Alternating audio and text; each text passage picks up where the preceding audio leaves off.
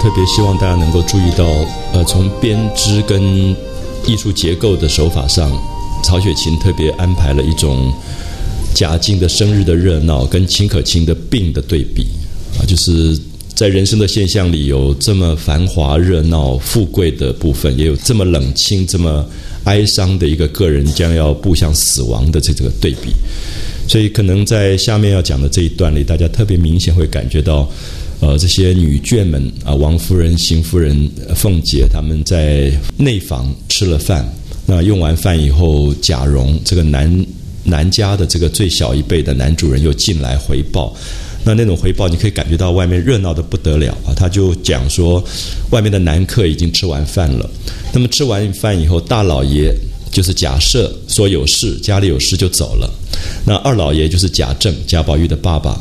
那么也说他不喜欢看戏，而且也怕热闹，也走了。你可以看到这种，因为贾赦、贾政都是等于贾敬的兄弟，堂兄弟，所以他们来拜寿是一个礼。可是他们也不喜欢多待，因为这些人都在做官，都是等于朝廷里面的大官。一方面也有他们的公务在身，有忙碌的事情；另外一方面，你可以知道贾政、贾赦如果在场。所有的子侄辈的人大概都不会玩得很开心啊，尤其贾政在那，宝玉就完了，那大概看戏也看得不开心。所以其实他们也很知道分寸，就是到什么时候他来一下就走了啊。所以有时候我们看到，其实这有点像《红楼梦》，因为它是一个官场啊，他们都是做官人家的，所以这种官场里面的这种礼貌，吃完饭他知道他要走，所以他说啊，大老爷说家里有事，二老爷不爱听戏，怕人闹得慌，都才走了。好，然后他就提到别的一家子的爷们，那么其他的这些男客都被连二叔啊强兄弟让过去听戏了。有没有发现贾琏跟贾强真的是招待，等于是男客的招待，所以他们就负责把这些吃完饭的男客就让到花园去。那么大家分别就把位置都坐好，要等准备要开戏了啊，要敲锣开戏，可以看戏。好，下面这一段大家特别注意一下，贾蓉这个。才不到二十岁的一个男主人，他要负责接礼。就贾静要过生日，所有的王府、所有的这些官场都有礼要送来。那么这种现在我们大概也不太有这种习惯。以前看到那种官家里面，光是中秋节、端午节收礼送礼，那个礼会在很很多家这样循环的，因为收了礼又可能又送出去，那种其实是一个大学问。你可以看到他这里讲说。方才啊，刚才南安郡王、东平郡王、西宁郡王、北境郡王四家的王爷，还有郑国公牛府，还有中靖侯石府八家，都派人拿了名帖送寿礼来了。那么这些是人不到礼到的啊，人没有来就是礼到。那么这个收礼就是一个大学问，因为他们都有名帖，这个名帖收下来以后，他要登记，然后全部要上档啊。因为家里面有就是木牌挂在那个地方叫上档，我们现在也用到这个字，就档案资料。可是以前真的就是一个木的牌子，然后某一家收到什么什么礼，就挂在那个地方，就是他有一个账房，全部要把这个档全部要收好。那么收完好以后要写谢帖，这个谢帖要找这个派来送礼的人要带回去，然后接下来还要发送赏银，就是这些人送礼来，你要给人家小费的。所以你可以看到，他这里就交代这种家族里面贾蓉他怎么处理这个事啊。所以他说：“我都回了父亲，先收在账房里面，礼单上都上了档次了啊，所有的礼单都上了档次，所以有登记。所以将来这个人家送了礼，你要知道哪一家送了什么东西，因为别人家也要过生日，你还要回礼的，而且那个礼数要相当啊，所以也不能说人家送多了你送少，人家送少你送多了，所以这些都是。”做官人家，大概最重要的一个记录就是礼尚往来的这种关系。然后老爷的领谢的名帖，就是他收到了，然后所以他有一个回帖领谢，然后他也要把他的名片附上去，交给各来人带回去。所以各来人也都照旧立赏了。以前有旧的惯例，就是每一家所有的佣人应该是给多少两，就是小费的这个价格是多少，也要都要负责。所以你看到这个贾蓉其实蛮忙的。啊，他一早起来就到庙里面去给他祖父磕了头，送了礼，去赶回来又接待所有的这些男客，然后现在又在收礼，所以这种大家族办一个宴会其实也不容易。可是也看到所有当时的贵族文化当中很多人际关系，因为很多人都会计较说这个礼数周不周到，你在这里面有一点点失礼，也就很麻烦啊。所以我是从比较现代的管理学的角度来看，就说他怎么去管理这些东西啊。我们现在有时候看到一个企业它能够办得好好的，其实也有这个部分，就是所有跟其他的机构来往之间的这种关联。那也许我们叫做公关啊之类的，可是他可以把这个管理办得非常非常的好，好，然后就所有的这些送礼的人也都留下吃了饭，然后才送走了，啊，这些都是礼貌。所以你可以看到女眷吃饭的地方，男客吃饭的地方，还有这些差役送礼来的人，人家跑了腿，你也要让人家吃个饭，可是那个吃饭当然又不一样，都要安排的，啊，所以其实是蛮费事，就是家里有一个过寿这样的事情，那么。一层一层的这种负责的这种关系，好，从这里以后他就交代完了。那交代完了以后，这个尤氏就是女主人，那么他们也吃完了饭，然后他就跟他们讲说：“哎，要不要到花园呢？要看戏。”好，这个时候凤姐说了：“凤姐说，我抽这个空，就是吃完饭，原来就要到花园看戏。那么你们先去看戏吧，我去瞧瞧秦可卿，去看看荣哥媳妇，我再回来。”啊，再回来就是他抽了一个空，这里就是对比了。如果要改编电影，你会发现这个地方是一个转折，就是这边热闹的不得了，送礼啊，什么吃饭呢？啊，忽然凤姐说我要去看看秦可卿。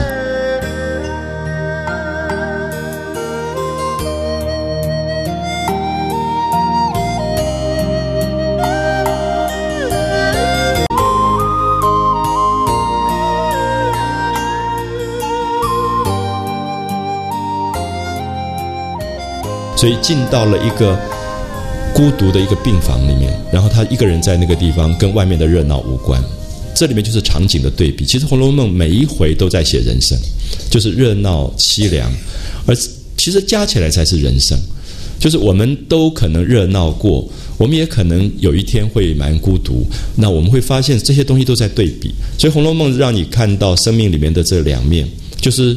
借着吃完饭，然后大家热热闹闹都在收礼的这个过程，忽然王熙凤说：“我去看看秦可卿啊，去看看荣哥媳妇就过来，所以你们先去吧。”所以这个时候你特别注意到王熙凤要走了，王夫人就交代她说：“你去去就赶快来，不要去太久。那是侄儿媳妇，那么意思是说你是长辈，所以你们再亲，可是这里面有礼数的啊。通常长辈不太会去特别探晚辈的病的啊，所以。”这里面当然也点明了一个特别的关系，因为我想，如果不了解这个东西的话，看到这一段会蛮奇怪。有没有看到说那个王夫人说：“你看看就过去吧，那是侄儿媳妇。”好，这句话其实是古代的那个礼数很严格的礼数，就是因为你是长辈，所以凤姐就要去了。凤姐要去，一定有一个人要跟的，就是宝玉。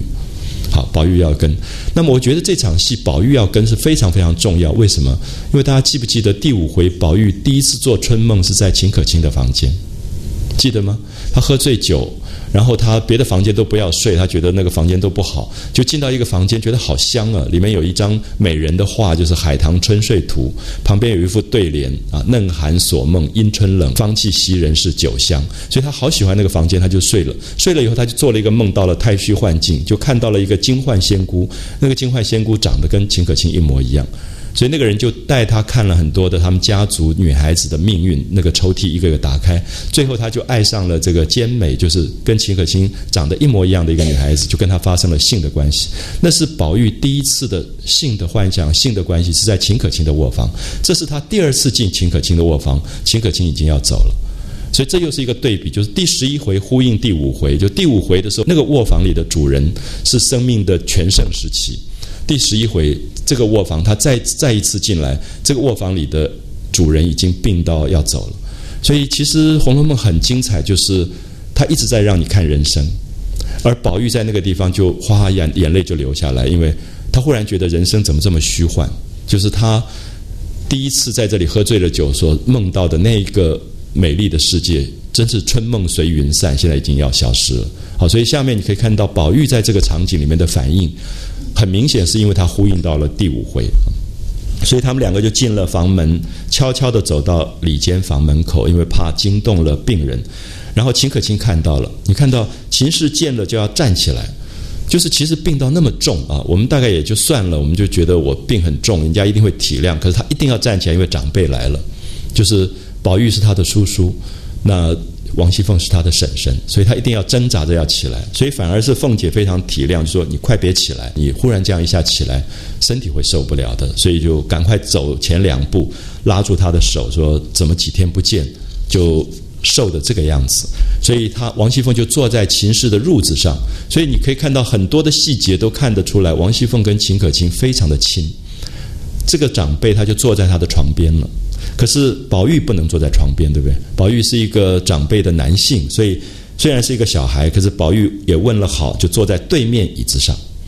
啊，所以这里面都有辈分跟礼节的意义在这里。所以《红楼梦》其实都在看富贵人家的这种严格的礼教啊，因为一一般在平民家庭不会这么讲究，可是，在大户人家，他这种礼数就非常非常清楚。所以贾蓉是陪着来的，就秦可卿的丈夫，所以贾蓉就说：“赶快倒茶来说。”婶子跟二叔在上房还没有喝茶呢。这里大家了解到，《红楼梦》这些贵族，他们吃完饭以后一定用茶漱口，比较差的茶漱口，漱完口以后就喝最好的茶。可他们因为要赶来看秦可卿病，所以没有喝茶。所以贾蓉就非常的体贴，就是说用完饭还没有喝茶，所以特别交代赶快沏好的茶过来。所以秦可卿就拉着凤姐的手，就讲了一长段的话。你注意一下这一长段的话，等于是秦可卿最后一次讲他自己的心事，因为到十三回秦可卿就走了，所以他跟王熙凤讲了他的心事。我们读一下这一段啊，你可以看到这个好强的秦可卿，这个长得极美的秦可卿，他心里面的委屈全部在这一段话里面啊。他就说，呃，这都是我没有福分啊，没有福气，就他自己生病了，他说自己真是没有福，嫁到这样的人家。那公公婆婆又当自己的女孩似的待，就是过去一个女性的命运。第一个就是说你嫁人嫁的好不好啊？她命很好，她嫁到这么好的人家。然后第二个就是说公公婆婆待你好不好？因为媳妇婆婆要虐待你就惨了。所以她说公公婆婆把她自己当亲生女儿一样，所以她也觉得命很好啊。就是秦可卿说这样的人家，公公婆婆又当自己女孩待，然后特别连婶娘就是王熙凤。就是坐在旁边的王熙凤，她特别要指导王熙凤，这里面绝对是秦可卿的懂事。就是你看你这个婶婶都对我这么好，啊，那就不用说了。那除了你以外，上上下下别人也没有从不疼我的，啊，每一个人都是疼疼她的，都是疼爱她的，没有一个不跟她好的。这如今得了这个病，结果反而得了这个病，倒把我要强的心一分也没了。好，所以你可以看到秦可卿。嫁到这个家族来的几年当中，还没有生孩子啊。几年当中做了这个新的媳妇，她的一种周到，就是上上下，她也觉得自己命很好，嫁到这样人家，公公婆婆也好。可是忽然生了这个病的那种感伤，然后下面就提到说，她因为生了这样的病，所以那个要强的心都没有了，然后自己觉得很抱歉，就是在这个时候，她还想到说。他不能孝顺公婆了，公婆跟前未得孝顺一天啊，没有好好孝顺过。那么就是婶娘，就是王熙凤，你这样疼我，我以后要孝顺你，可是也不能了啊。本来觉得这一生应该要报答王熙凤，因为婶婶也这么疼他，那他应该好好报答，结果他也要要走。所以这里面其实等于是一个告别的话啊。秦可卿最后的一个，我觉得这里面有很很女性的情感啊，非常女性，所以她其实是讲给王熙凤听。就是也只有大概觉得王熙凤会懂，因为你知道这种话她也不能跟公公婆婆讲，对不对？也不会跟丈夫讲，反而是那种很亲的闺房密友，就王熙凤这种来的时候，她忽然讲了她女性的这种最最细微的这些心事。可是你也可以看到秦可卿一直到病到这么重，她最后想的还是别人。就是要孝顺公婆，而且婶婶对我这么好，我也应该报答。都觉得好像该做的人间要尽的一些东西都还没有尽到职责就要走了，然后他自己就想着未必熬得过年去呢。那现在已经是秋末冬初了，那大概熬不了这个过年啊。他自己在想，大概熬不了这个过年。好，讲到这里的时候，你看宝玉。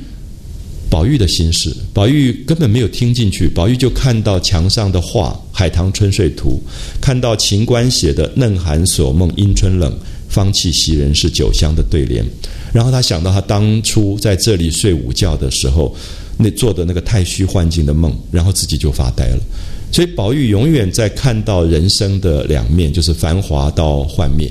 就这个卧房是他第一次领悟。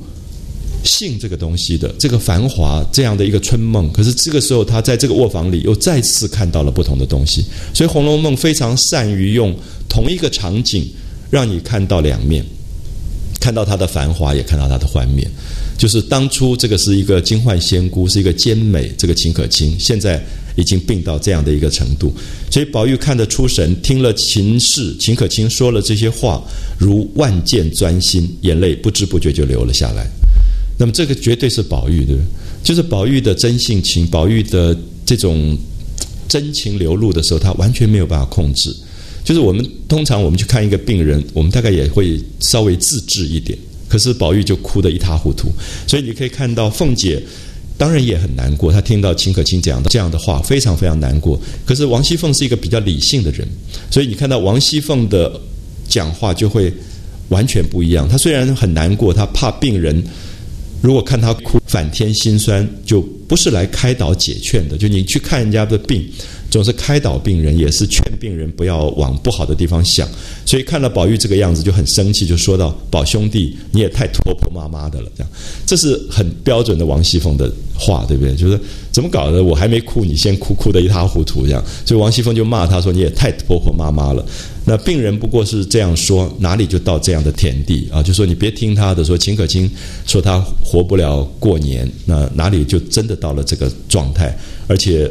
能有多大的年纪？那么才不到二十岁，略微的病一病，那就这样想，那不是给自己添病吗？所以你看到他一方面在指责宝玉，一方面也讲给秦可卿听，就说你总要往好处想。你生病，你如果自己老是想不好不好了，过不了过年了，那么你不是又添了病啊？所以他同时讲给宝玉听，也在劝秦可卿，就说你总是要往好的地方想。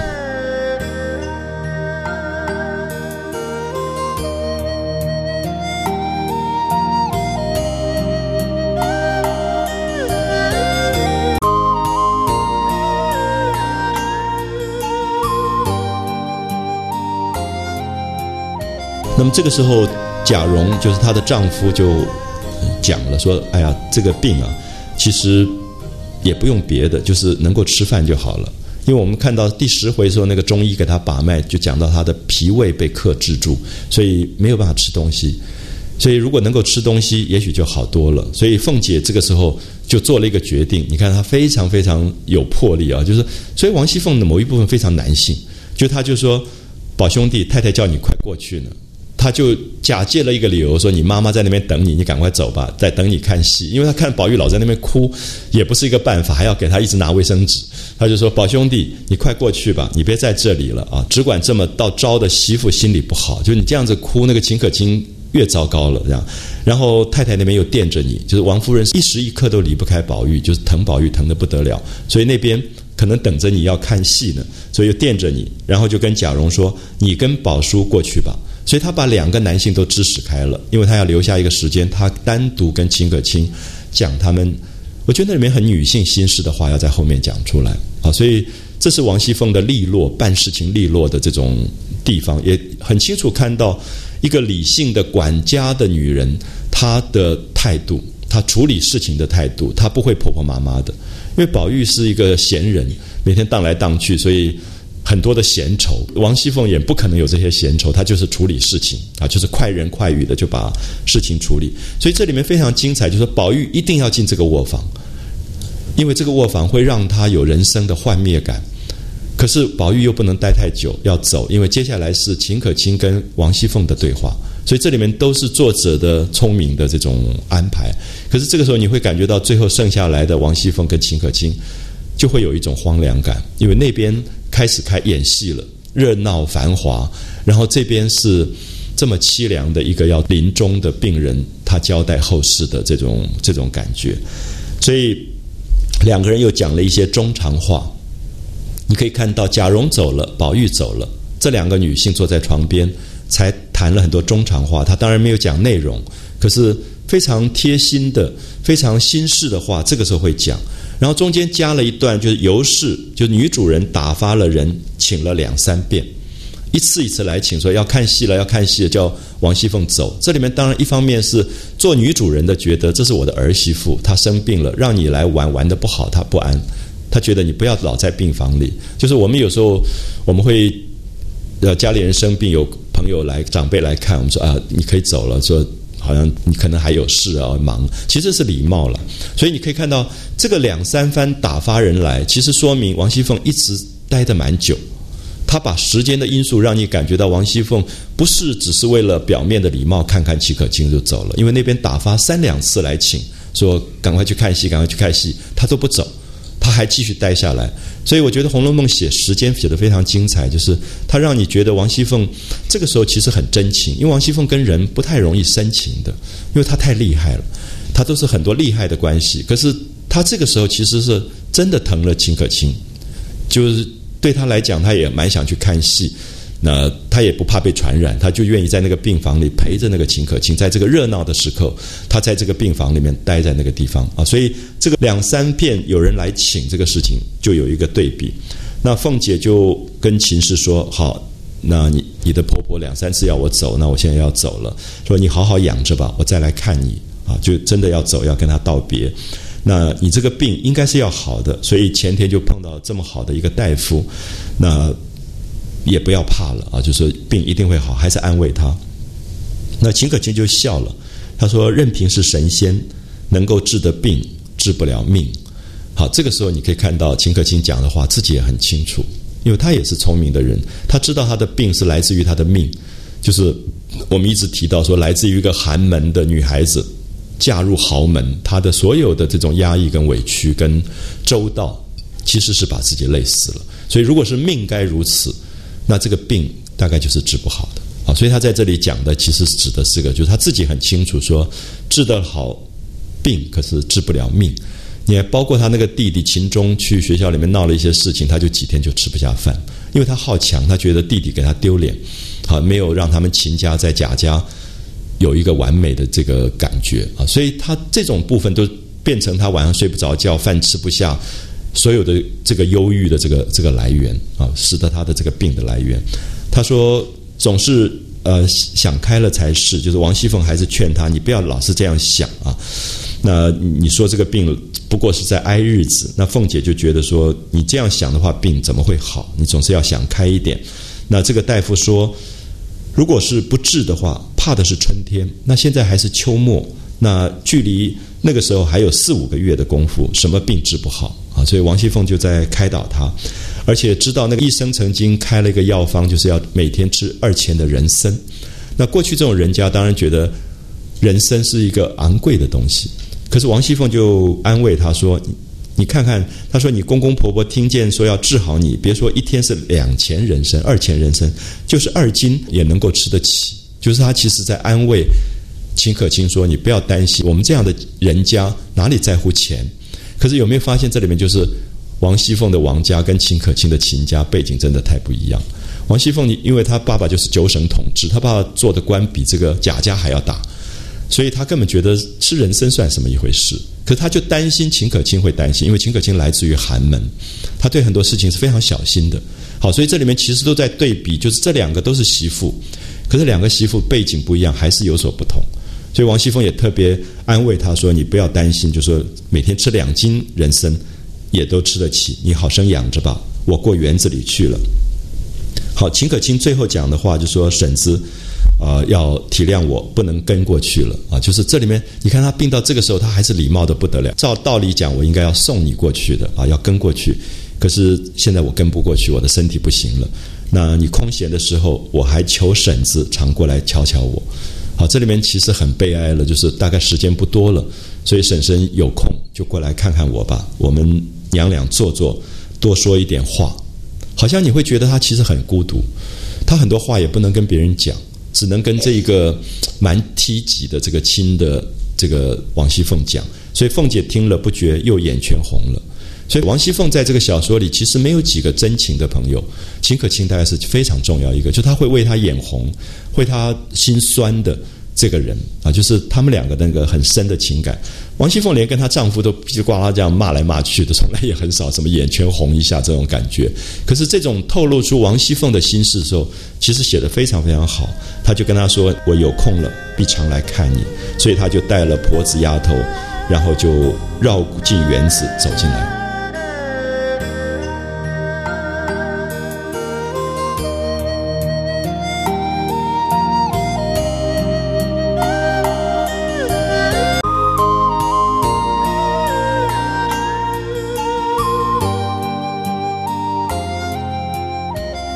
下面出来了一段很有趣的东西，就大家看到文学里面，我们现在的小说很少写小说写写，忽然出现一首诗的，《红楼梦》常常有这种场景。下面你可以看到王熙凤走进花园，但见那这个但见是王熙凤看见呢，还是我们读者看见？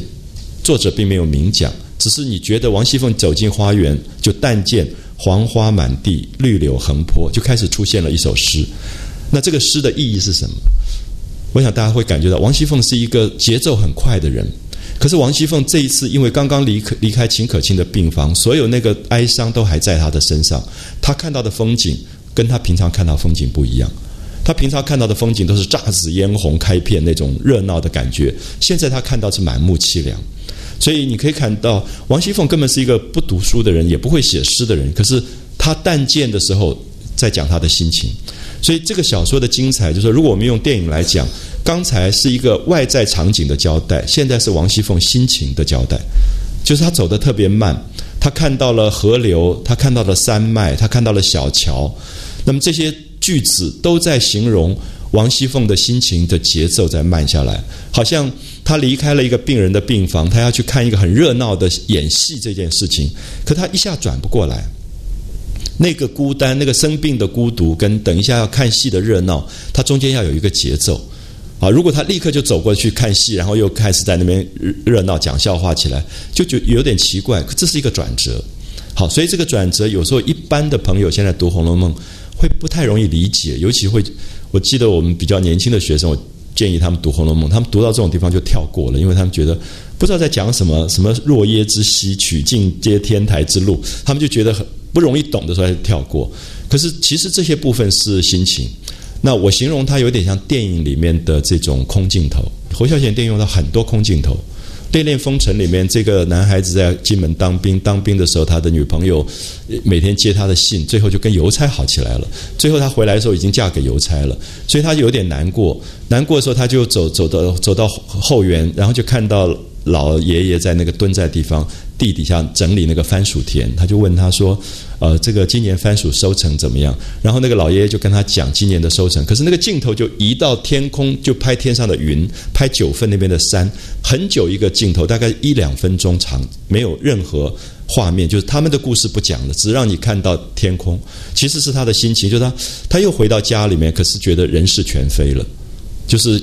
他当兵以前，这个女孩子跟他感情这么好，现在回来，这个女孩已经嫁到别人家去，所以那个心情讲不出来的心情变成空镜头。所以小说跟艺术里最好的东西常常是空镜头留白。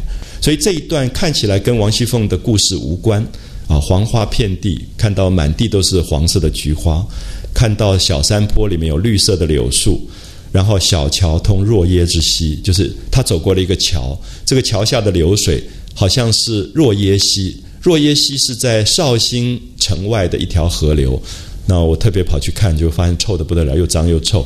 那当然是两千年前传说里面西施那个美女在那边晚杀过的。所以我们的文学里都在写若耶之溪，所以文人常常会上当啊。所以你现在千万不要去看若耶溪了。那那这个这个变成文学的典故，就是王熙凤走过那个桥，看到那个流水，她心情跟很多古典的东西有一种接头的感觉。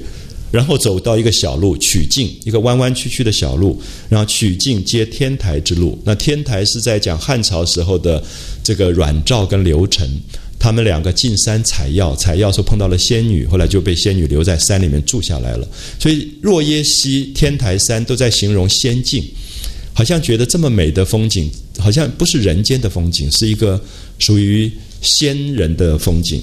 然后看到石中清流急湍啊，这些水在石头上跳跃碰撞的感觉，篱落飘香。然后围在花园旁边的篱笆，就是用竹篱围起来，篱跟落都是在讲竹篱。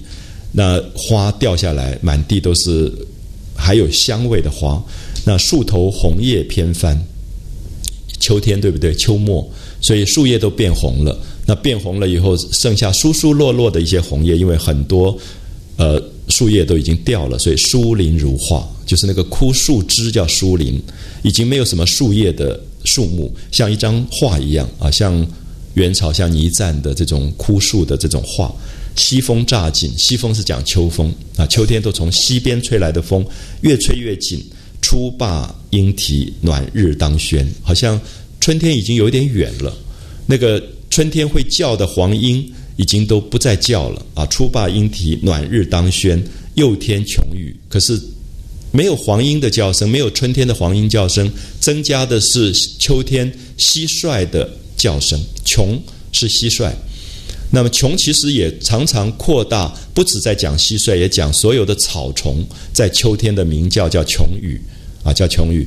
所以我们会发现，这里全部是王熙凤在一个很落寞的心情里面，看到了花，看到了小路，看到了流水，看到了红叶，呃，看听到了这个虫叫的声音，就是这些王熙凤平常不会感觉到的东西，她忽然感觉到了。就是你会发现在生命里面，有时候你你爱热闹，然后你不太容易听到某些声音。可是有时候你忽然寂寞的那一刹那，你会感觉到风景跟你中间有一种对话，所以你就会发现加入的这一段诗非常非常的重要，因为它变成了一个王熙凤心情的场景啊。所以《红楼梦》绝对不只是一个外在的描绘的小说，它其实有很多心理的描绘。可这个心理的描绘，有时候我们现在不太容易懂。所以有时候我看到很多学西方文学评论，就会说《红楼梦》没有心理描写。其实很多心理描写，那个心理描写是借着诗在传达的。他常常很刻意的避开呃一些故事的叙述，忽然进入到诗句的时候，那个心情的描绘就出来。我想这一段是最明显啊，最明显。你特别感觉到那个病房里面跟秦可卿谈中长话的王熙凤，心情还没有完全转过来。所以他会看到，呃，见这个遥望东南，见几处依山之榭啊，看到水边的房子，纵观西北，结树间临水之轩。其实这个时候他在游园，他在走过一个花园，可是这个花园变成了他心事里面荒凉的衬托，有点像我们讲《牡丹亭》里面杜丽娘最有名的游园，其实不是游园，是在游他自己心事的花园。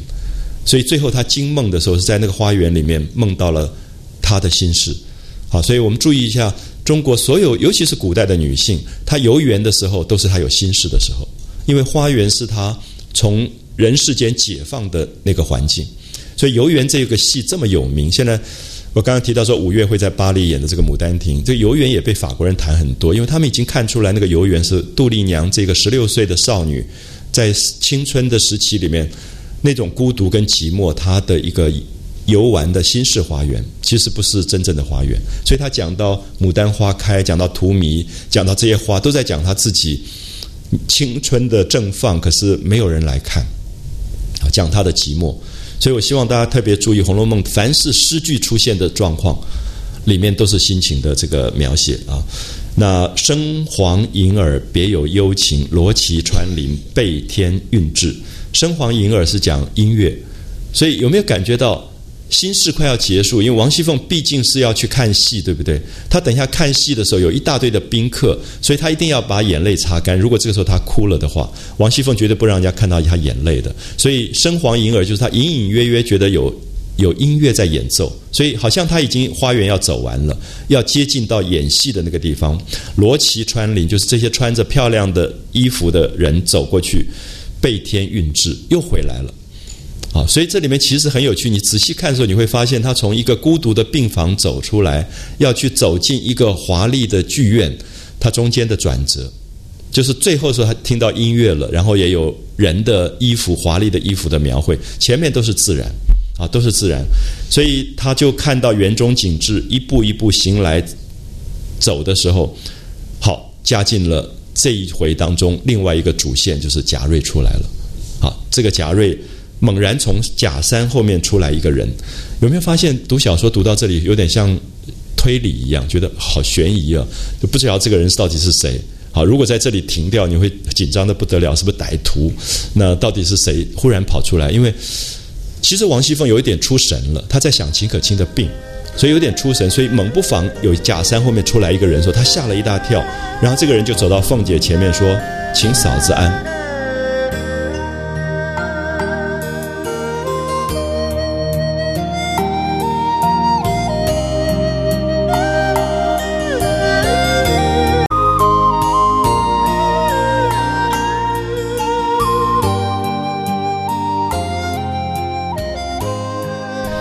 说嫂嫂好。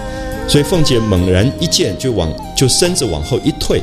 好，这个动作的描绘你注意一下，就是因为如果王熙凤平常的样子走路，有人出来请安，她不会吓住的，因为她有点出神了。刚才她诗的那一段就是她在出神的状态，她根本已经已经完全忘记她在什么地方了。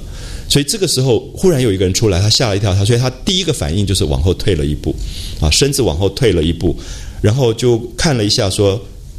是瑞大爷不是啊，就认出他了。所以这里面当然也点出王熙凤的精明，因为贾瑞是这个家族里面其实蛮不关重要的一个子侄辈的这个兄弟，就他也不怎么成才，也不怎么家世也不怎么好。那么我们说王家这个这个王熙凤嫁到贾家，贾家三四百口人，那么多人，其实他不见得每个人都认得。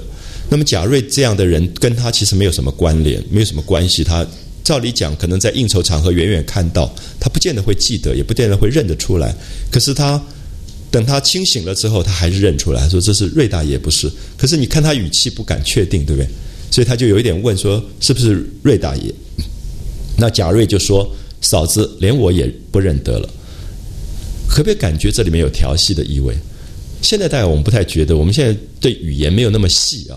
在古代的时候，你一个亲戚。说你连我都不认得，其实是调情了啊！就说我们什么样的关系，你怎么会不认得？有没有这种意思？因为其实王熙凤本来就可以不认识贾瑞，因为家族这么多的人，而且他们不是同房的啊，就是很很远亲的关系，他可以不认识他。可是贾瑞的讲法是说，你怎么会连我都不认得？其实已经是在调情啊！就说嫂子，这个连我也不认得了，不是我是谁啊？你看这些话都不是很正经的。回答事实上是有点调情的意思，因为在过去的伦理里面，男客跟女客不容易随便碰到，如果碰到，也就是请个安，赶快就要避开的，不能够在那边讲扯这些闲话。所以你可以看到这里面有搭讪的意思，而且你也会觉得他刚刚讲说他偶然在这里碰到，大概不是偶然，可能他等了蛮久了，就是他可能就是看到哎，王熙凤怎么没来看戏？那么别人跟他说，可能去看秦可卿的病，他就知道他一定会走这条路。所以其实贾瑞是有一点暗恋王熙凤，他暗恋蛮久啊，所以他只是假借说我忽然碰到了这样的感觉。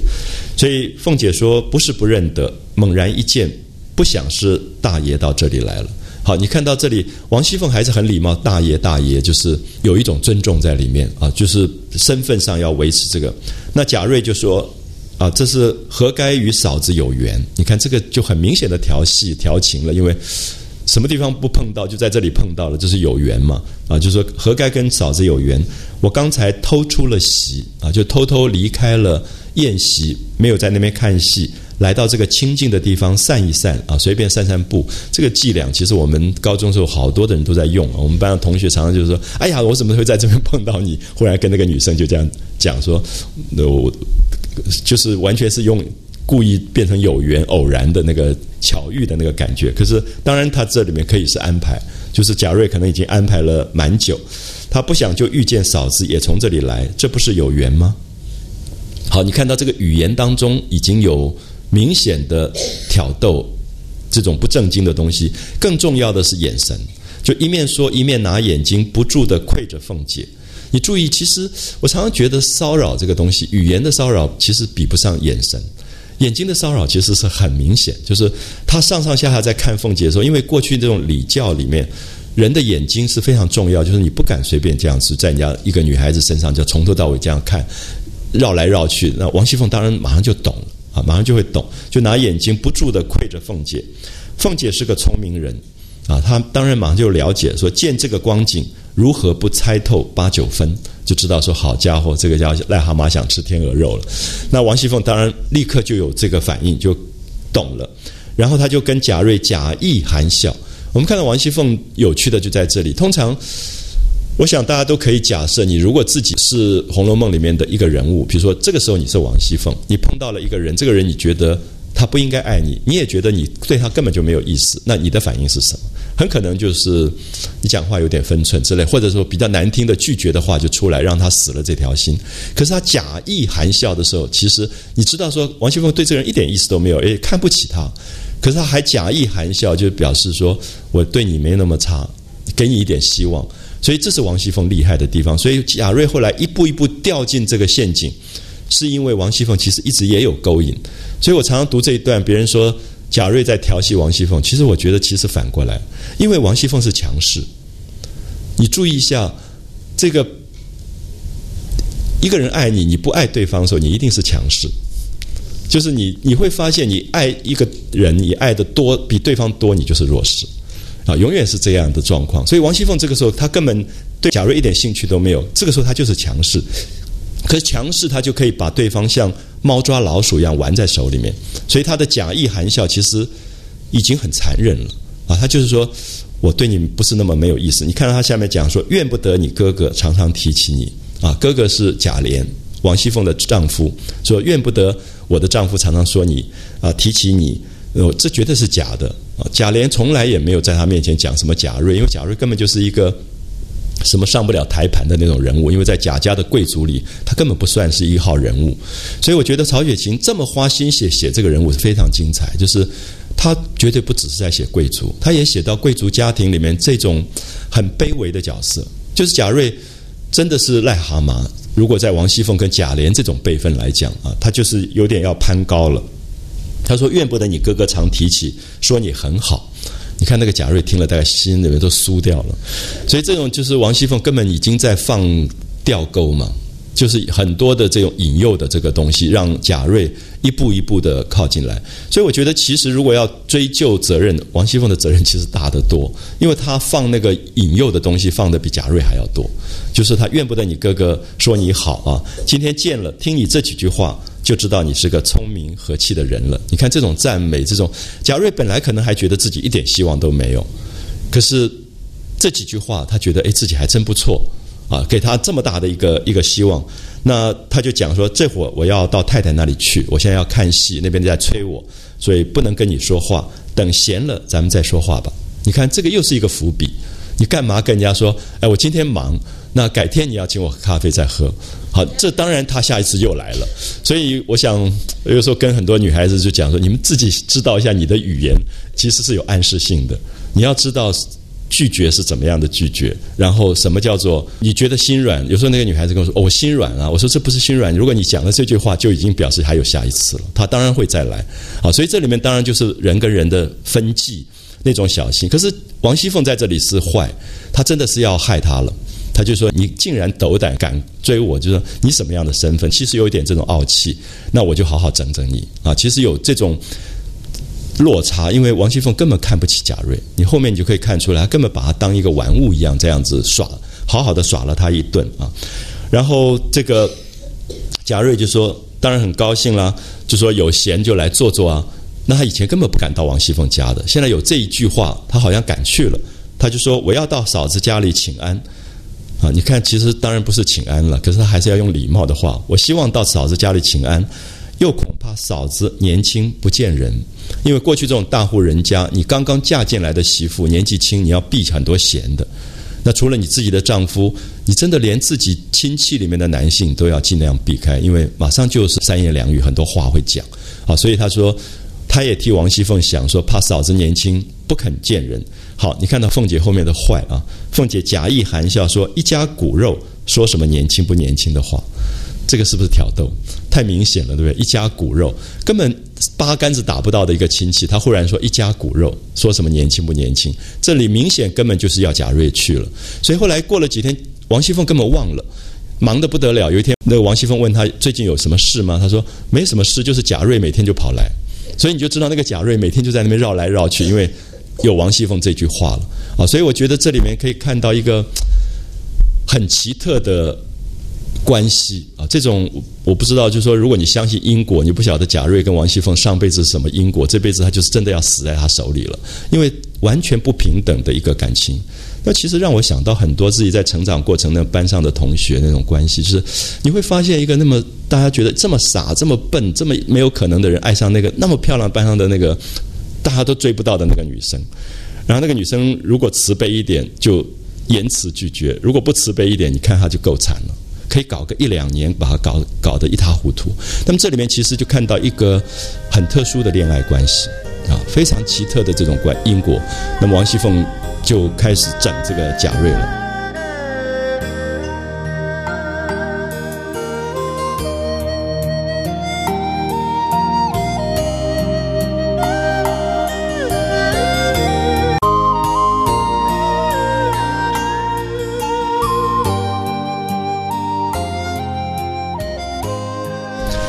贾瑞听了这个话，再想不到今日有这个奇遇啊，就觉得简直是哇不得了了，就是艳遇到这种程度，所以神情光景一发不堪难看。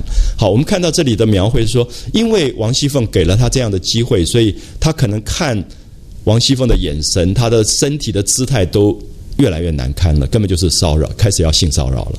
那可是这里面是王熙凤给了他机会。好，所以这个刚刚二十岁左右的这个贾瑞啊，这个情欲燃烧，简直到了不可自制的，就是你会觉得他可能很下流的动作、很难看的动作都出来。可是你从另外一个角度，就是他已经暗恋这么久的情欲忽然爆发啊，忽然爆发，因为前面都没有讲，可是你绝对知道贾瑞不是这一天才爱上他的，大概已经偷偷暗恋了多久？而且前面我们知道，贾瑞本身一直在一个严格的家教里，被那个爷爷打大的。所以他从来没有敢有非分之想，所以这种情欲一旦爆发是最恐怖的，啊，像火山一样。所以我常常会觉得很奇怪，有时候在生活里，你看到我自己做老师的时候，过程里面，你会看到好像一个很规矩的一个孩子。不管男生或女生，平常好好的规规矩矩的，他出事的时候出的很大的事，然后那个每天在那边讲什么黄色笑话，皮的要命的，哎，他也不怎么出事，然后出事也很快就处理好。其实我有时候觉得，大概是像那个提防，就是那个口，你稍微放一点，放一点，不要到他爆发啊。就是其实贾瑞是这样的角色，就是我们会发现前面的贾瑞一直是一个。非常非常安静的角色，大家可以感觉到贾瑞这个角色，我一直觉得其实是一个老实人。他如果不老实，他不会上这个当的啊。就是他如果也有一点坏心眼，他也看得出王熙凤在玩他，可他竟然从头到尾看不出。其实你会对他有一个不同角度的同情啊，不是他做这个事情应不应该的问题，而是说，其实真是一个傻蛋啊，那个傻蛋的那种感觉，所以。呃，这个王熙凤就跟他说：“你快去入席吧，你赶快去吃饭吧。你如果现在还不赶快入席去看戏，看他们拿住你罚你酒啊，就是好像他王熙凤又表现出很关心他，说你不要被那些人等下抓到，人家等下罚你的酒。好，贾瑞听到这个，身上已木了半边。你注意曹雪芹的语言的漂亮啊，木了半边。其实我们现在都知道，说那个有半边就变成木头了，他是不会动了，因为他根本。”其实我觉得贾瑞这一天心里面觉得他会被王熙凤打一巴掌或者骂的，没有想到完全不是，不是他想的。然后最后还这么关心他，这么疼他，还说你小心他们罚你的酒。好，那真的半边都木了。可是这个就是一个老实人，所以我一直同情贾瑞，是我觉得贾瑞里面有一个呆的东西，所以就会想到很多在成长过程里面这种个性的朋友，就是其实很傻，就是别人都看得出来根本不可能，可是。他的那个一往情深到这种程度啊，所以其实那个诗，你会看到秦可卿因情而死啊。秦可卿这个情其实是情的象征，秦可卿在走向死亡，贾瑞也在走向死亡。其实你看到十一回、十二回写这两个人是写在一起了，我们会觉得秦可卿优雅、美丽、高贵，我们会觉得贾瑞下流、低级、卑微。可是两个人都是因情而死啊，都是情。记不记得？这个金冠仙姑跟贾宝玉讲的是什么？情既相逢必主淫。作者一直相信情跟淫是分不开的。那么我们只看到秦可卿情的部分，可是也应该去看贾瑞的淫的部分。情跟淫，作者认为根本同一件事。情是认为精神已经升华到干净高贵的地步，淫是肉体上没有办法克制的那个欲望。那过去在一个儒家的礼教里面。绝对不会认为淫是好的，因为万恶淫为首。可是这个作者其实非常颠覆性的告诉我们说，肉体上燃烧自己的那个情欲的痛苦，其实也是不好受的东西。其实我觉得里面有悲悯。我我觉得这是少有的一个小说在儒家的礼教里面写到了情欲的悲哀。啊，我们现在常常有谈情欲悲哀的东西，对情欲也有所同情。古代是不可能的。你潘金莲就是淫妇。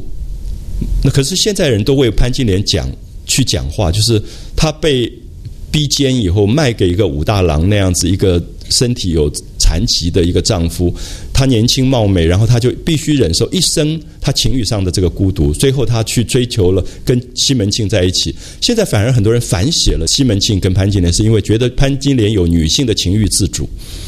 完全不同的角度。我想大家看到，大概已经有四个版本的潘金莲出来，香港、台湾跟大陆都是反写，都是认为潘金莲有情欲自主。可这个观点是过去的这个《金瓶梅》根本不敢有的，因为潘金莲就是淫妇，最后一定是武松一刀杀下去，把心脏挖出来祭武大郎，下场淫妇下场就是如此。那么这里面就是因为有一个女性观点，可是《红楼梦》其实当然没有办法像《金瓶梅》这么大胆，可是《红楼梦》里面借着贾瑞也在讲情欲。啊，所以我觉得他这里面对情欲其实有了另外一个不同角度的，不要说悲悯，其实是包容，就是好像觉得情欲其实是蛮惨的一件事。所以我想大家可以了解为什么秦可卿的死跟贾瑞的死是写在一起的，这个编织的重要性就在文学的结构上。贾瑞为什么安排在秦可卿死的这一段？就是那边秦可卿在十三回死掉，贾瑞在十二回结尾死掉。所以十一回、十二回是交错着秦可卿的死跟贾瑞的死，两个都是情没有办法有完整的寄托。如果说回到原来的这个版本，秦可卿是因为公公爱她逼奸而死，迎上天香楼，所以也是“迎”这个字，迎上天香楼，所以就更清楚知道贾瑞之死跟秦可卿之死，在十一回、十二回到十三回其实是同一个事件。好，同一个时间，用试试看，用这样的角度来看。好，所以这个木了半边的贾瑞就慢慢一面走一面回头看凤姐，简直是恋恋不舍啊，就是根本完蛋了这样子。然后凤姐也故意的把脚步放慢，然后也回头看他，你看这种是不是调情？所以我觉得其实要讲坏的话，凤姐是比较坏，因为你是聪明的人，我觉得聪明的坏是更不可原谅的。好，我我觉得在这里，其实我觉得贾瑞的同情，因为贾瑞真的就是一个笨蛋。啊，根本是一个笨蛋。可是凤姐这么聪明，她就会利用这个东西的话，其实，在人性上，凤姐后来的下场这么惨，你会觉得她真是太厉害了。就是她不放过一点点别人跟她的这个厉害的关系，就是说，她知道你爱我，我就可以利用这个爱，我可以把你玩到这个程度。可是，我想这里面有一个人性上很大的因果在里面，就是说，我们这个时候会不会觉得，你不能够接受的爱，你都应该尊重的问题？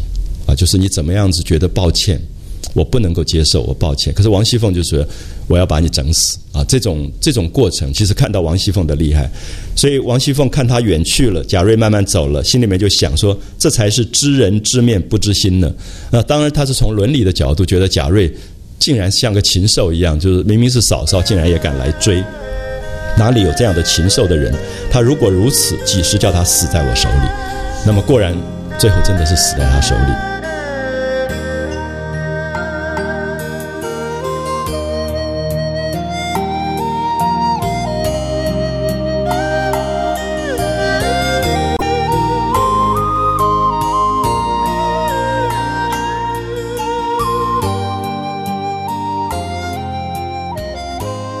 这个时候，他就放过了这个贾瑞这一边，然后就说他们要去看戏，就转过了山坡，有三两个婆子慌慌张张的走来。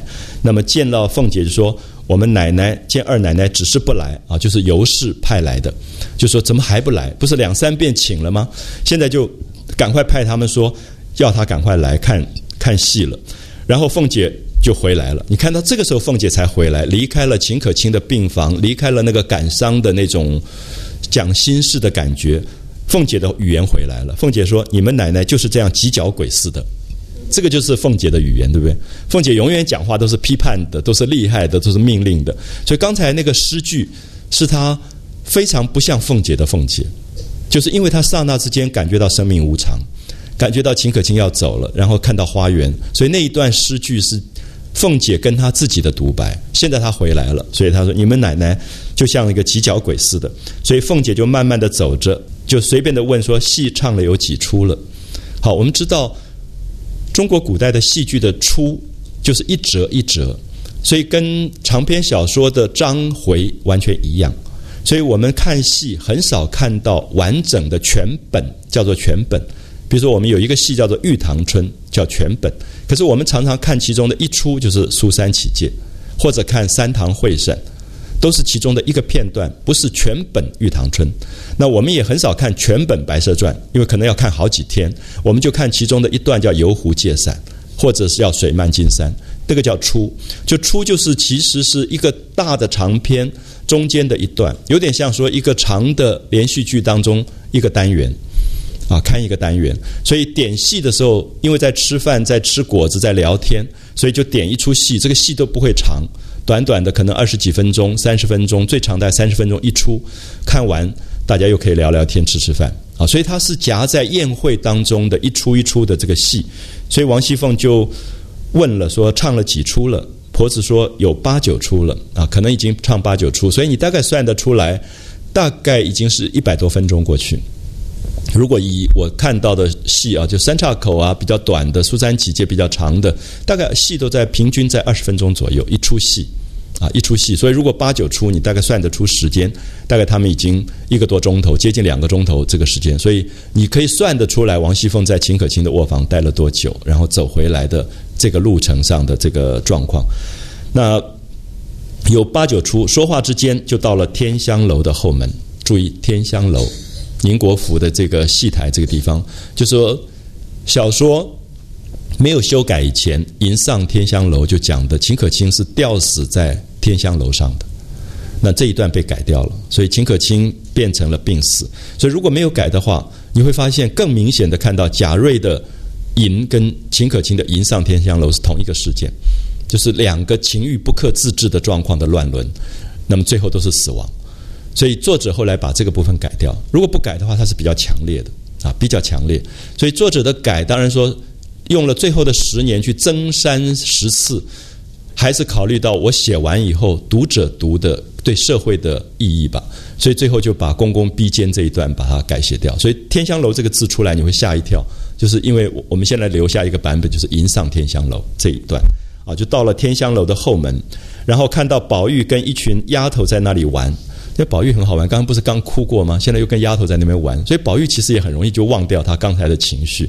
就刚才在那个卧房里面哭得一塌糊涂，被王熙凤赶走的，现在就跟那个丫头就在那边呃玩起来，因为毕竟就是十几岁的孩子啊，所以他那个情绪的转换也非常非常的快啊。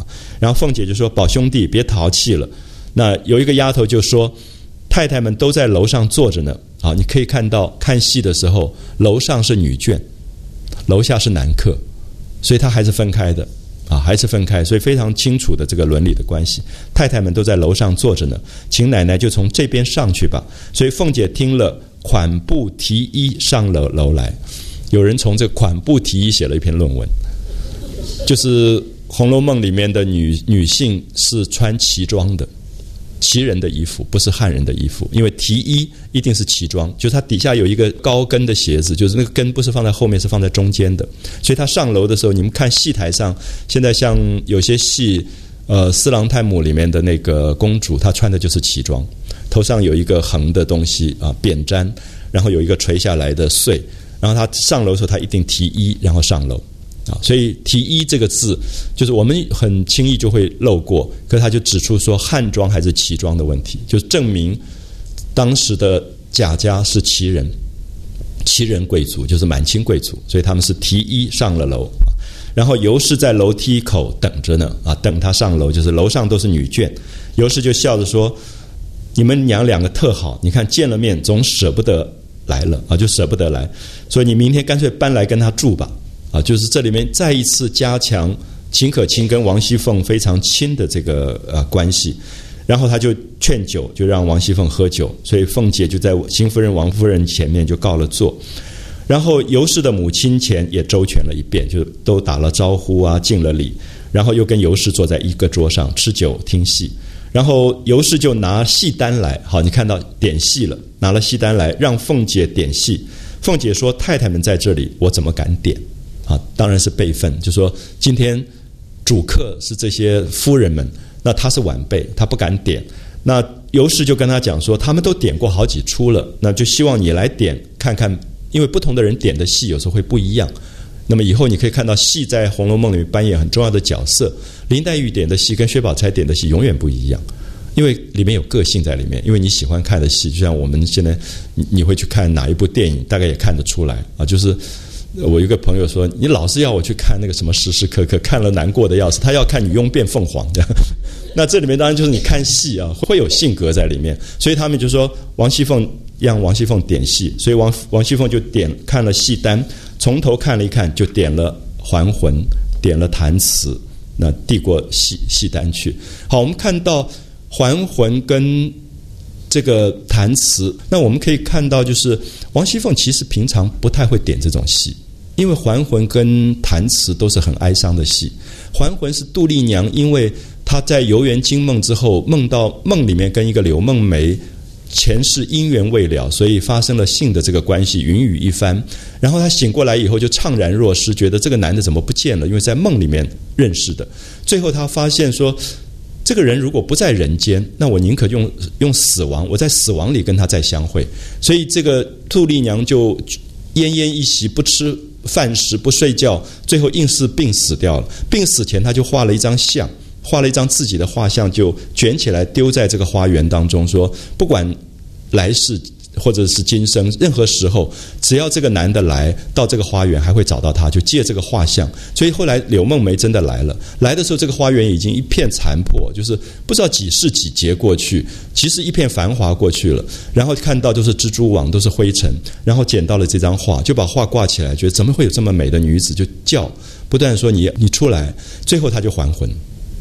借这张画还魂，我都不太敢给年轻人看，因为看了他们就在笑，悲剧变成喜剧。可是明朝的时候，传说里面说很多人看这样的戏后来去自杀的，完全像《少年维特之烦恼》，因为因为那个时候礼教非常的严，所有的那种不能够恋爱的青春里面的压抑，全部在这个戏里面变成非常感动的人，也相信可以说在死亡里面去追求他的情，因情而死，因情而活的这个这个意义，所以这个还魂其实到现在其实，当然我们有时候不太容易懂，可是他那个真情的那个意义，就是如果真情所致，他他是可以还魂的，啊，他可以经过几世几劫，他还可以相遇的关系。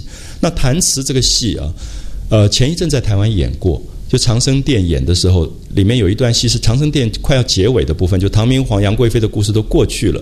其中有一个当年繁华盛世的时候帮唐玄宗演奏音乐的音乐家叫李龟年，流落江南，所以就用一个弦子拨弹，他自己已经变成老人乞丐，在街头上讨饭，就唱了当年的繁华故事，叫做弹词。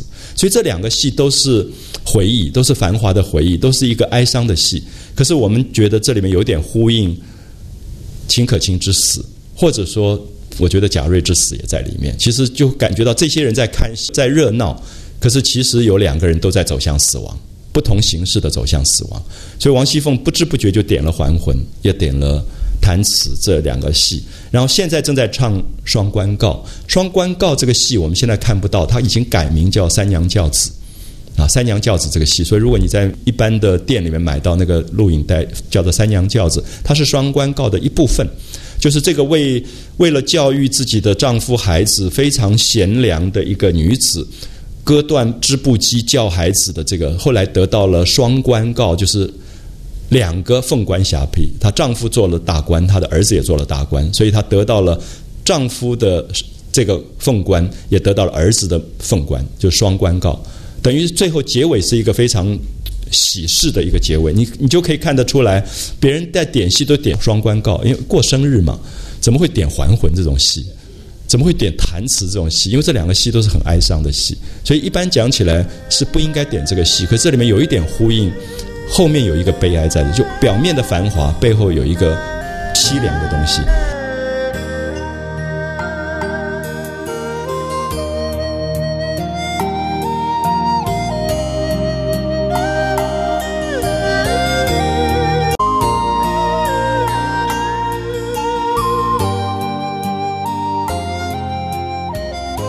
他们就想说，唱完这两出啊，也就差不多就是时候该回家。王夫人就说：“可不是，也该趁早叫你哥哥嫂子歇歇。”他们就知道客人来这么多，真的忙死了啊！那个贾珍啊、尤氏，就男主人、女主人忙得不得了。他们心里又不静啊，意思是说家里还有病人，然后又要招待客人，其实很为难他们。所以这个女主人就说：“太太们又不常过来，说你们又不常来，你们多坐一会儿吧。”好，所以客人要走，就说怕打扰了；主人就要留，说你们不常来，那多坐一坐才有趣呢。天还早呢，说这么早回去干什么？所以凤姐就起身往楼下一看，说爷们都往哪里去了？有没有发现所有的男客都坐在楼下？所以凤姐就站起来看了一眼，那其实女客都不太敢看的啊，就是男客的那个地方，他就站起来看了一眼，说：“爷们都到哪里去了？”旁边一个婆子道：“爷们才到宁熙轩，带了打十番的人吃酒去了。”你就知道贾琏跟贾强都不爱看这个戏，觉得是怪无聊的，所以他们就带了打十番的，他们自己去玩去了，因为他们觉得今天没有玩意儿，所以他们大概自己安排什么赌博啊，什么去去玩的的这些东西。好，然后凤姐就说在这里不便宜，背地里又不知道干什么去了。这里面讲的是谁？是她丈夫贾琏，就是她，因为她其实在关心她。其实王熙凤是一个非常恶霸霸的太太，那个贾琏怕她怕的要死。后来贾琏有一段就找了一个道婆，就是用符咒要要害死王熙凤。有一段，因为她实在是每天被王熙凤骂，每因为她王熙凤太厉害、太聪明，所以那个丈夫就有点窝囊的感觉。你在这里看到王熙凤看戏看戏，就看起来看她丈夫在哪里，她不是看其他的男客，其实说贾琏又跑到哪里去？她说这又便宜了她啊，不知道背地里又跑到哪里去干什么？因为贾琏也真的是，只要有五分钟看不到，他就搞了一个小太太。常常就在外面又弄了一个丫头，后来尤二姐、尤三姐就这个问题，他讨了尤二姐，然后王熙凤后来又把尤二姐害死了。所以其实你可以看到王熙凤的厉害，刚好又碰到她身边的男的都够窝囊的，所以她就越发厉害，因为全部都是被她制住的这些人啊。所以他们已经走了，所以王熙凤说在这里不便宜，背地里又不知道干什么去了。所以你不太容易注意到王熙凤这句话。恶狠狠的，就是晚上大家要回去算账了啊，要去跪一跪一跪算盘这样子，背地里又不知道干什么去。尤氏就笑了，说：“哪都像你这个正经人呢？啊，就说哪里人都像你这么正经。因为尤氏是一个非常软弱的女人，她就纵容的她的贾珍在外面简直是为非作歹。所以我们看到这个迎上天香楼都跟贾珍有关。所以因为尤氏本身太软弱。”所以家里面很多事情都管不好，那个男的就常常为非作歹的，所以这里面的对话就有一点有趣啊，就是尤氏说哪里都像你这么正经，就说说笑笑，点的戏也都唱完了，方才撤下了酒席，那么上了饭，大家吃完了晚饭才出园子，然后来到上房坐下，又吃了茶，才预备了车。然后向尤氏的母亲告了辞，然后大家才离开了。你可以看到一天的宴会到这里做结束。可是有没有发现，从客人进来一步一步的铺排，到现在一步一步吃完饭、喝完茶送车，车子送回去，整个就是一个宴会。你再去看像白先勇写的这个《游园惊梦》的小说，那个就整个是一个宴会，其实完全《红楼梦》的这个结构，就是钱夫人来了，什么谁来了，然后唱戏，最后送，然后发现钱夫人没有车子，坐计程车走，整个都是《红楼梦》结构。所以可以看到，这个小说其实，在现代小说里发生非常大的影响，就是当代的作家很多都从这些结构里面在学东西。啊，所以那个时候白先勇也不过二十几岁的年轻人，写《游园惊梦》的时候，其实就把整个这一段的这个结构都已经用进去了啊。所以大家可以在《红楼梦》里面会发现很多在创造上非常有趣的这个启发，就对当代的艺术家。那我们可以挑出非常明显的，像张爱玲受到《红楼红楼梦》的影响，跟白先勇受到《红楼梦》的影响，就是从《红楼梦》里面得到的启发以后。变成的现代的新的创作者啊，他的那个转换的这种这种形式，所以我们看到呃，他们就送客了，然后邢夫人、王夫人就说：“二位婶婶，明天还过来逛逛。”有没有发现这个过生日还不只是一天呢？第二天还要演戏，还要板斗啊，就是说其实是好几天的宴会。说明日还过来逛逛，那王夫人就说：“罢了罢了，我们今天整整一天也累了，明天歇歇吧。”所以王夫人、邢夫人就表示说明天不来了。可是年轻人就会玩啊！你你知道贾琏贾强可能第二天就请什么玩意儿来了，所以其实这个过寿有时候就是好几天，好好几天的这种过寿。那王夫人就说她明天不来，又上了车。好，贾瑞这个时候你有没有看到贾瑞也在旁边？因为这个家族的宴会，所有家族人都会在嘛，对不对？就是好多好多客人。贾瑞由不时拿眼窥着凤姐，就是因为他不敢靠近了，因为这个时候他的身份。是很卑微的身份，他远远的拿眼睛，还在偷偷的看着这个凤姐。然后贾珍他们进去以后，李贵才拿过马来，所以宝玉骑了马，跟了王夫人走了。然后贾珍跟一家子的兄弟子侄吃过了晚饭，那么大家散了。那么第二天，众族人等又闹了一日，所以你你可以看到，第二天他就没有重复去细写，可是告诉我们，第二天还是在过宴会。啊，不必细说。所以这个宴会的这个部分就告了一个段落。可在这十一回的结尾的部分，他一定要交代一个事情，就是贾瑞的事情，因为十二回整个的重点在写贾瑞。好，所以如果讲宴会的结尾，应该在这里，就说不必细说。这里第十一回就结束了。那么下面就是开始对第十二回的衔接的关系。那么此后凤姐不时亲自来看秦氏，因为她不是答应秦可卿有空就来坐坐吗？就来看看秦可卿。秦氏、秦可卿有时候好几天，有几天又不太好。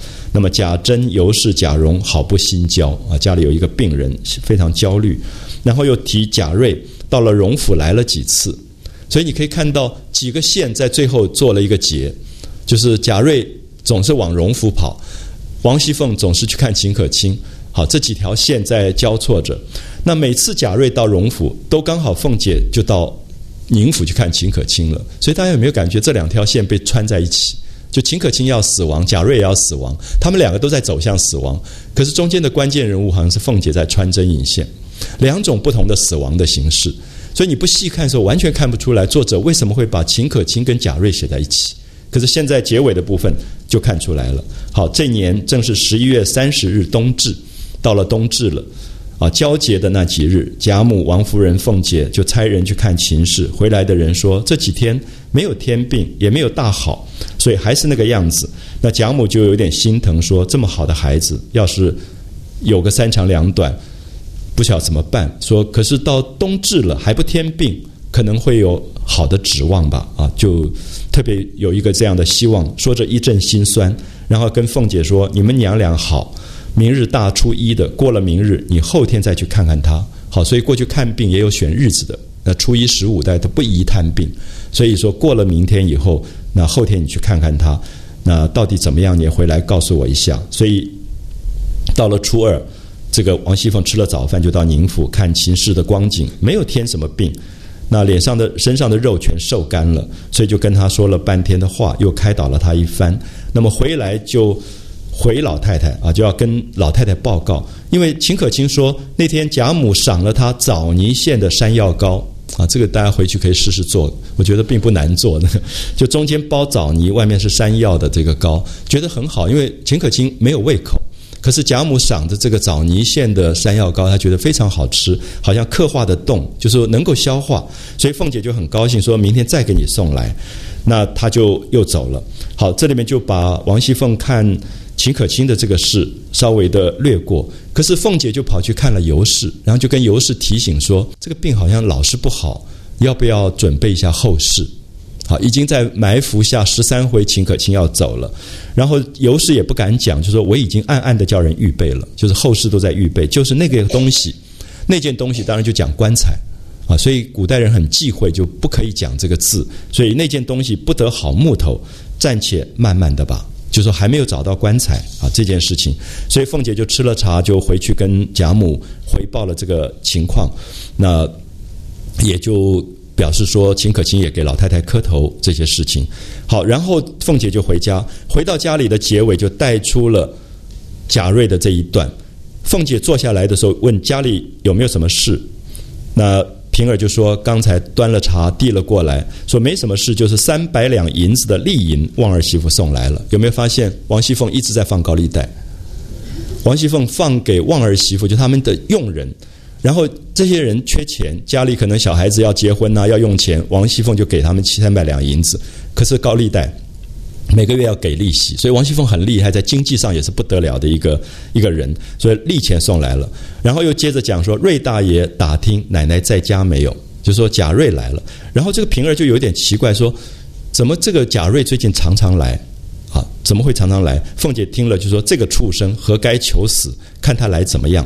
那平儿不太懂，就问他说：“为什么瑞大爷只管来？”凤姐就把这个事情九月里碰到他的事告诉了他，然后平儿就讲说：“癞蛤蟆想吃天鹅肉，这个没人伦的混账东西，起这个念头叫他不好死。”这样，那凤姐就说：“等他来了，我自有道理。”所以你看到就接到。我们下午要提到贾瑞整个被整死的过程，所以十二回非常完整，就是完整的在写贾瑞一步一步的掉到他自己情欲的陷阱当中去。那你当然可以说是王熙凤厉害，可是另外一方面也是贾瑞好像不克自制的走向那个情欲的死亡，然后去对比出贾瑞一死，秦可卿也死。啊，所以我一直希望大家注意这两条线是它的关系是什么？就是“情既相逢必主淫”这句话，其实一直是作者的提醒。啊，一直做这题，就是这个精神的升华跟肉体的单一，其实是一体两面。啊，是一体两面的东西。